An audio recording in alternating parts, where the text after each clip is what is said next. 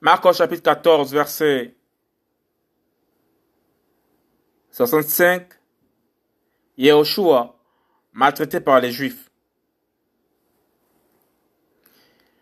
Et quelques-uns se mirent à cracher sur lui, à lui vo voiler le visage, à le frapper à coups de poing en lui disant Prophétise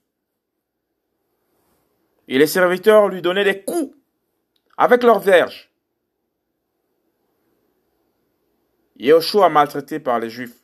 Marcos 14, verset 65.